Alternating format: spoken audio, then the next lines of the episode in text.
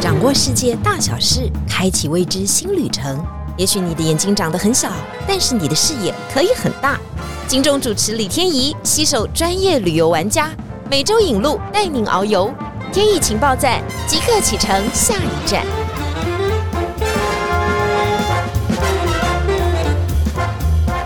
情报站，欢迎大家来到节目现场。今天这一集呢，势必是知识力爆棚的，因为只要呢我很不熟知的领域的时候，我都会希望呢对方的来宾都能够多分享一点。我们以往呢在制作节目的时候呢，常常都会邀请到领队到节目上面来分享。不过今天比较特别的呢，我们不是只有领队而已，因为他多重身份，他其实最厉害的身份是大建筑师啊！大家知道要考这个建筑师执照到底有多难呢？我们来掌声欢迎林奇景建筑师。哎，天一姐好，大家好。好，他叫我姐，我现在现在很想甩他两巴掌。为什么要请这个建筑师来到现场呢？其实要跟大家说明一下哈，晴天旅游马上要开设主题相关行程，而且我们已经决定要做建筑主题相关行程，当然也有其他吃喝玩乐的主题行程，但总不能一开始都只带给大家这种，要带给大家不一样的，所以我们才会想说，如果用达人来领路的话，Andy 林绝对是一个很好好的领路人的角色。Andy 先跟我们自我介绍一下好吗？大家好，我姓林，林奇景建筑师，朋友都叫我 Andy，所以也可以叫我 Andy 啊。那从事建筑也大概二十年左右，带了很多团员到国外去看这个建筑，所以今天很高兴有机会可以来上这个节目。大家就记得啊，他是 Andy 林哈，不是 Andy 刘，不是刘。呃，刘的话是另外一个人。好，我们先用轻松的开场哈。不过我们很想了解建筑师的生活哈。一般来讲，我们都认为建筑师啊，经过一段很长的这个求学过程之后，考照呢，然后就在家里面画画图、吹吹冷气啊，然后有的时候到工地去看一下，看看自己画的图有没有把它建设出来，是这样吗？当然不是啊，你们电影看到的绝对都是假的。那是怎么样一个艰辛的历程？我我每天。晚上大概十点、十一点，甚至有时候一两点才下班，所以几乎都在公司里面做相关的一些设计研究。嗯，所以每天要花的时间是非常多，其实要用脑的程度会很多，所以头发就比较少一点。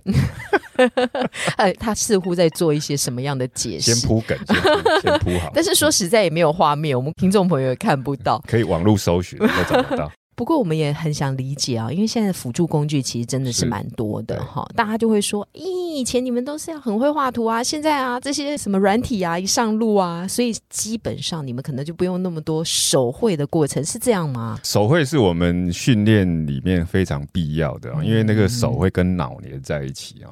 那现在当然现在 AI 非常的进步，嗯，它可以依照你想要的东西做出来，可是那个的想象力你如果没有给出来的。指令会不到位，它做出来的就不会到你想象，所以我们一般手绘还是可以比较跟我们的头脑是连在一起。也许我们手绘出来有一个初稿之后，再丢给 AI 去做，它可能会相对的比较容易简单一点。所以训练这些手绘还是很重要，很重要，对，非常重要。所以那个美感还是要还是要有哈，手还是要稳定嘛，不是只有哈叫那个电脑做什么而已哈。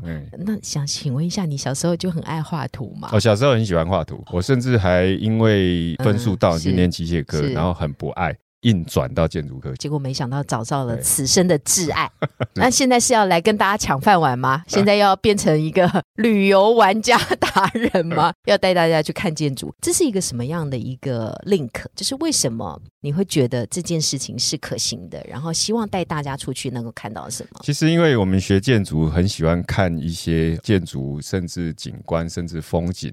我们会到一个地方去了解它的人事、史地物啊这些东西，风土。民情，其实我们很喜欢在建筑史上的一些建筑，我们一定会到那边去看。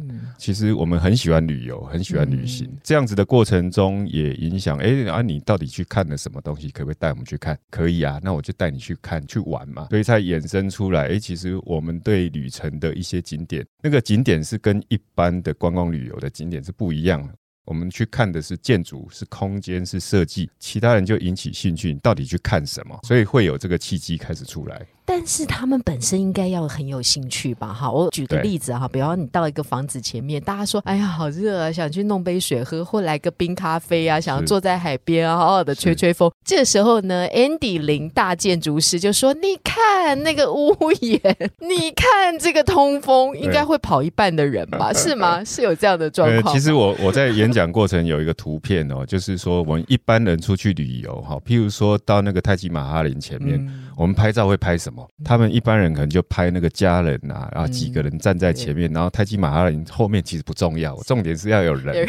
对，那我们学建筑的哈，嗯我们会把全部的泰姬玛哈林全部拍起来，啊人呢？那人就很小、啊，人站在门口几乎比蚂蚁还小，所以这个是我们学设计建筑跟一般人的差别会在这边。所以我们都不要找你们照相，好可怕！我们都长那我们。拍建筑都会拍全景 哦哦，不会拍局部，所以我们是不要拍全景，拍半景可以吧？至少你可以看到建筑的美，然后人有在旁边，这样 OK。嗯所以我会认为说，把大家往建筑甚至设计的领域把它拉过来一点，他比较懂的时候，他就会开始去欣赏建筑，而不是你也可以拿着冰淇淋边吃边看建筑啊，不一定只吃冰淇淋不看建筑啊。林建筑师把这个门打得很宽哈，就是希望大家都能够来参加他的领路活动哈。但是这绝对不是第一次嘛哈，就是之前其实 Andy 他也曾经带了一些团，就是专业的建筑团出去。我比较好奇的是，参加这些团的，我们是要设定他的门槛吗？比方说，他还是要讲出说，嗯，我最喜欢的建筑师是谁呀、才能够呃被筛选进去，是这样吗？倒没有，其实一开始我们设定出来的那些建筑物的点之后啊，对外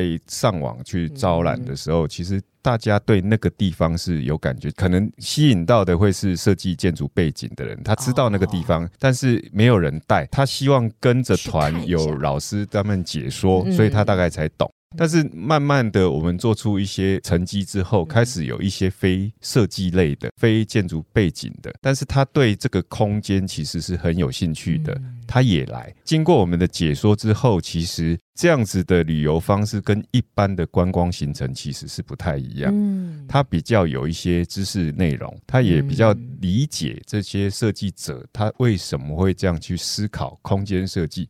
我参访回来之后，还有一些联系哦，他们其实很难再去参加一般的观光团，就会有点难了。就是他那个知识的含量不高的时候，他们参加的意愿会降低。对，如果大家用另外一个角色思考哈，就是说我们有一些人很喜欢参加美食团，到一个地点呢，他一定要走所有的网红打卡美食名店，不管怎么样呢，他进去就坐下来，就要点那个哈之前很厉害的 YouTuber 吃过的餐点。他也要来进行一些评价，这就变成他习以为常的旅游模式。对，因为他每一次出去的时候，他都会觉得这就是他的任务啊。对对对对不然他就觉得他好像没有来这里。你该不会也已经被制约了吧？自己的行程我们你也是建筑旅游比较不会像这样，他只吃美食，因为建筑其实是人生活的空间，我们不会只有看空间，而是去想到当地相关的一些除了空间之外的一些美食啊、生活。我们比较在意当地人为什么会设计这些东西来，它其实跟他的生活息息相关，跟他的食物也是相关，所以我们也会去吃当地的一些食物。嗯。那那些美食是当地的美食，嗯。倒不会像刚您讲的是网红店一定要去吃他们，嗯。这个倒还好。如果那个网红店是设计很厉害的，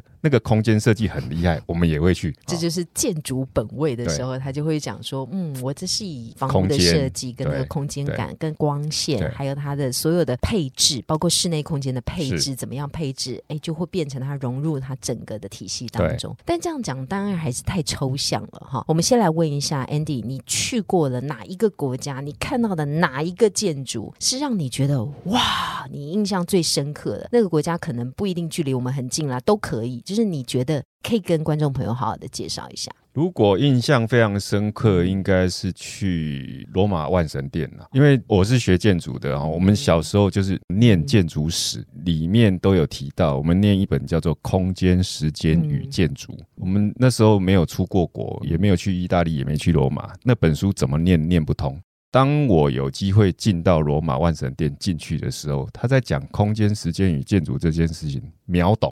为什么？因为万神殿其实天姐有去过嘛，它上面有个圆洞，嗯非常大的圆洞，嗯是露天的，嗯那个光线就会投射到室内来，嗯而且随着时间的演变，那个光线会移动。照在你室内的地板、墙面、天花。那这个空间跟时间就在整个空间里面流动。那我们小时候念那个书，就是瞬间我站在那个空间，鸡皮疙瘩全身起来。就是小时候念的那些建筑史的东西，在那个当下的空间场景里面瞬间被唤醒。我终于懂他们在谈的是什么事情了。那个空间其实对我来讲是非常震惊的。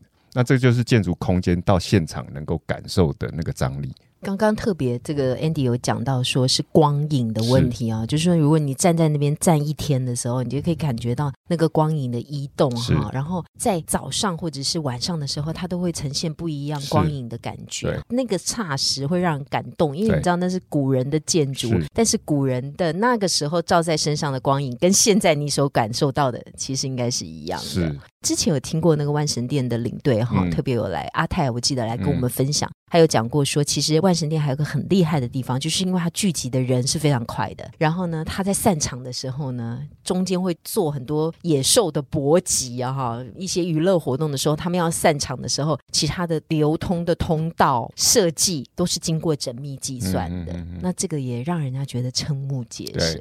所以，我们这个就就要问到说，那如果走到台湾，有没有要跟我们介绍哪一个你觉得哎也不错的建筑，大家可以利用假日的时候可以去看一下，然后要怎么样去看这个建筑？其实台湾目前的好的设计其实非常多哈，尤其跟国际上面的合作也非常密切，所以从北中南都有一些很棒的一个案子。譬如说像台中歌剧院，那个日本的建筑师伊东丰雄设计的，它的概念是美声涵洞嘛，所以它的构造本体就是它的结构本体，所以形成这种比较自由曲线的这个线条哈。或譬如说高雄的魏武营。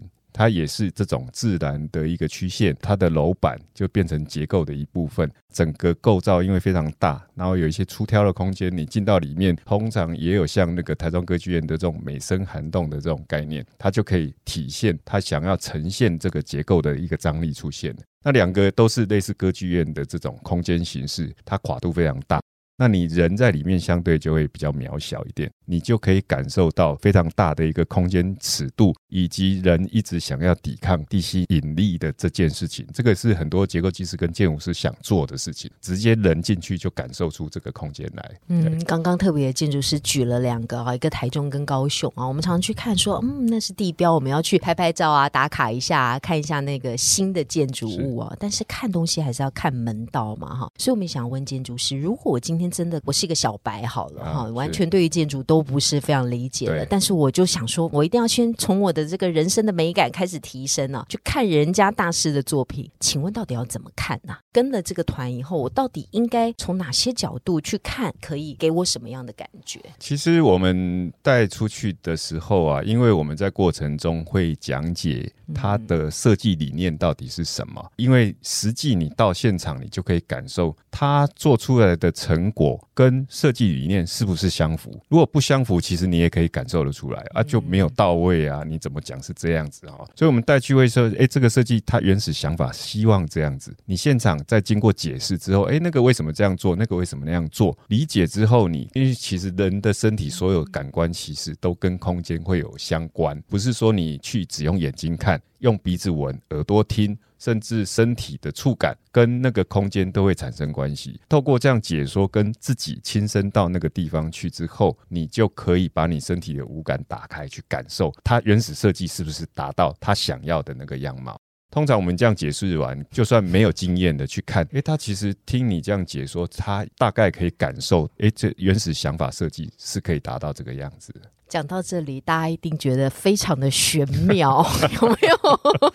我们要用五感投入在建筑旅行当中，主题旅游就是这样哈。你要有一个东西作为你的主题，那那个主题这件事情啊，是可以非常广泛的。像之后晴天也会开。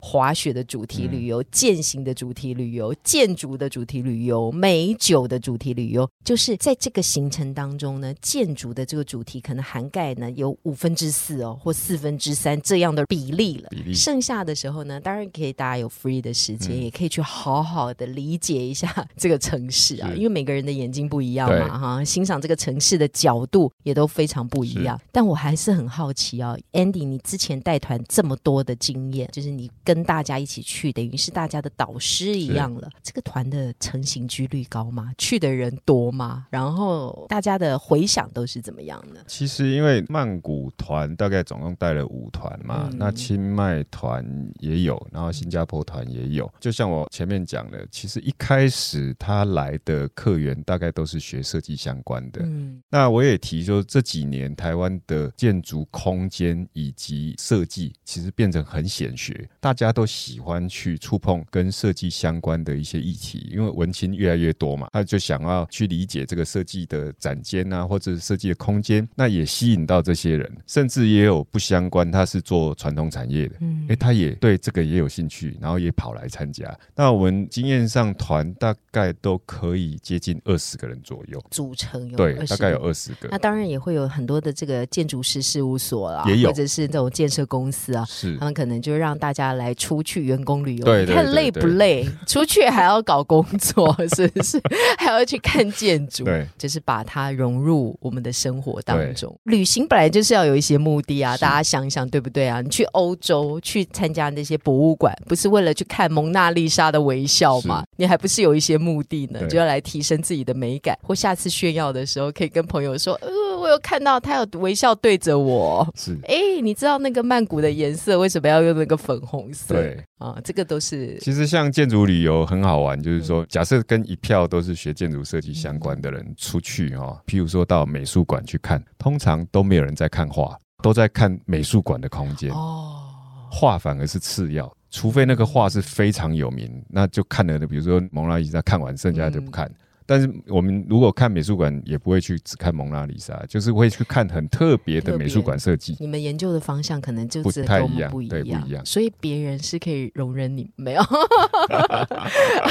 哎，这个聊天频谱也要对，好不好？比方说家里面的另外一半，人家明明就很想要去休息一下的时候，他就说：“你看，你去看那个窗户和那个窗。”其实我讲一个小故事啊，我的太太的姐姐，她的小孩子，因为她是嫁给法国人，嗯，所以她从小回。回来的时候，因为我在台湾都是带着出去玩，都是看建筑啊。他从小就是跟着我们一起看建筑，然后他也抱怨了，为什么又要看建筑，烦死。这个小孩对这个小孩，对，因为他回法国来自法国的小孩抱怨很烦。我以为是你太太抱怨，我太太倒不会。他后来因为大学毕业了嘛，他是念建筑，我也没有叫他去念建筑，没有。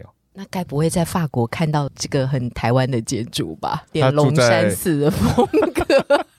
他住在斯特拉斯堡。哦啊，所以那个是很漂亮的地方，但他选择是念建筑，那就是从小被我们耳濡目染带出来的。他也是抱怨为什么一直要看建筑，可是久了他就其实那个是对潜移默化。我们特别要讲一下这个特殊的行程。刚刚特别 Andy 在访问的时候也提到了三个地点嘛，就是他之前曾经带团去过了，像是清迈啊、曼谷啊跟新加坡啊。因为我们这一集还有一点点时间，因为我在想下一次的时候，我们来好好的聊聊曼谷，因为我知道在十月份的时候。其实晴天爷爷即将要开这个曼谷及新加坡的团，所以剩下这个宝贵的时间，最后我们来聊一聊没有在这次团当中的一个特殊的感觉，比方清迈好了。嗯，清迈的建筑我们到底要看什么呢？清迈我上次规划主要是一个竹构造，它是一个呃对竹子的构造。哦，那不当然不止竹子的主题会是那个竹构造。那个建筑师他其实本身是医生，嗯，他是外国人，他不是泰国人，因为行医到那个曼谷呃在泰国之后他就留下来，泰北那边对泰北那边他去行医嘛，然后之后就留下来，娶了泰北的老婆，清迈的老婆，那就留下来。那他本身对那个竹子非常有兴趣。所以他去研究，然后找了当地的人去做足够。他的足够可以盖出三层楼，它可以盖出体育馆，而且就在清迈当就在清迈，而且不用金属，是用接的，对，是用接的，所以有一个特殊的特殊的工法的，而且它不只是设计者，它也是营造者，所以整个盖出来变成是一个非常棒的一个足构造。那这个颠覆我们建筑师的想象，它居然可以盖出来，甚至普利兹克大师 Frank Gehry 都跑过去看他的房子，所以他是蛮吸引人的。所以我们带去看这个很特别的一个主题。那清迈的其他地方，因为它比较慢，所以我们推的是一个慢城之旅，要穿梭在这些建筑当中，要感到真正的生活的品味。刚刚讲到的竹子，这也是清迈当地的一些产物嘛，所以现在的建筑很重要的就是在地物品的取得，然后怎么样把它发展。刚刚特别讲到清迈这个竹建筑，这是我第一次听到，真的非常有趣。如果套用在现在的话，大家说哇，那就是绿建筑嘛。但以前的人哪有想那么多？要讲到绿建筑，或者是跟自然而生的建筑。刚刚 Andy 给我看了很多的照片，是来自斯里兰卡，因为也非常特别。我对于斯里兰卡只有那个动物的印象，对，因为它就在印度旁边的一个蛮大的国家。但是没想到它里面竟然还有一个很特别的建筑器材，然后它的建筑也是非常的特殊。这个可以帮我们介绍一下吗？它的最有名的国宝建筑师就是 Jeffrey 巴瓦，嗯，那他影响了很多印尼那边五星级饭店 resort 的一个设计啊。它其实讲究的就是自然共生、环保、绿意的这个建筑概论哦。那建筑概念跟一般以前的所谓现代建筑概念是不太相同的，可能是因为地域的关系，他生活在斯里兰卡。他很喜欢这样子很自然、很绿意、很流畅的生活，所以他设计就变成这个样子。那反而影响我们后面的一些，像我刚刚有提 Carrie Hill，他是那个韩碧楼的建筑师，他是他的学生。那这样子会影响我们的一些五星级饭店讲究自然、空气流动的这些设计概念，反而变成是一个比较高档的饭店设计。这样子其实我们回到源头去看。我们就会知道原本的建筑师想的到底是什么，所以我们有机会去住他的以前住过的房子，就会知道原来这个所谓的建筑大师他想的跟我们一般所谓现代主义想的真的是不太一样，他跟我们民居反而比较接近。刚刚这个 Andy 有特别讲到，你去斯里兰卡的时候，他很重视光线。是。然后很重视通风，所以呢，斯里兰卡其实是非常热、非常热的国家，但进去的时候其实感觉不到它的闷热。而这样的用法呢，因为我们很少能去斯里兰卡了哈，但是我们常去巴厘岛吧哈。巴厘岛、普吉岛有很多的 villa 的建筑的设计，还有建筑的概念，其实都源自于来自于这里斯里兰卡的这位名师哈。听到以后就觉得哇，非常向往。在这个呢讲求绿建筑，还有大家都在想到底要怎么样降温的年代，如果有人在五十年前呢有一些很特殊的建筑，只是为了让绿叶绿藤攀爬。那你不得不佩服，他们真的是大师，走得很前面。对对，只有大师才能够高瞻远瞩，还有真知灼见。这个就是我们在看建筑的时候，想要看到一下怎么样以古来看今，然后以今来看未来。是。那当然希望在这个建筑之旅当中，能够带给大家不一样的想法跟更多的未来性。今天非常谢谢 Andy 能够来到现场哈，我们的建筑之旅才刚刚起步而已哦。我们下一集呢，还请 Andy 再带来，因为。这次的行程当中非常特别的是，Andy 要带我们去曼谷。在下一集的节目当中，我们再为大家聊一聊。也欢迎大家，如果喜欢这集节目的话，也跟我们好好的来分享一下。谢谢 Andy，天意情报站，你说赞不赞？赞！谢谢大家，拜拜，拜拜。